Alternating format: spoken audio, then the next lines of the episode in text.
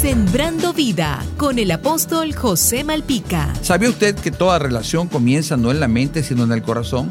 ¿Sabe por qué? Porque su corazón es el usted verdadero. Probablemente lo que estamos dispuestos a mostrar a los demás sea una fachada. Solo mostramos lo que queremos que la gente vea de nosotros, pero detrás de esa fachada de dureza o de bondad se esconde una verdadera personalidad, la verdadera personalidad de cada uno. Escondemos los temores, nuestro egoísmo y mezquindad cosas que usted no está dispuesto a mostrárselas a nadie. La verdadera intimidad está en el corazón. Cuando aconsejo a las parejas matrimoniales les digo, la intimidad no es tener relaciones íntimas, la verdadera intimidad está en el corazón y hay parejas que jamás se han atrevido a revelar lo que hay en su corazón a su cónyuge y solo tienen relaciones de conveniencia. Cuando una relación no viene del corazón, no hay compromisos y la falta de este trae desconfianza. En estos tiempos la tendencia es pensar que la transformación del corazón se logra en lo externo, cirugías, dietas, ejercicio, religión. Solo hay una persona que puede restaurar un corazón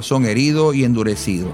Ese es Dios. Y convertirlo de un corazón temeroso a un corazón lleno de Dios y que ame como Él lo hace. Jesús quiere cambiar tu corazón endurecido por un corazón blando y sensible. Y recuerda, Jesús te dice, no te dejaré ni te desampararé. Sembrando vida con el apóstol José Malpica.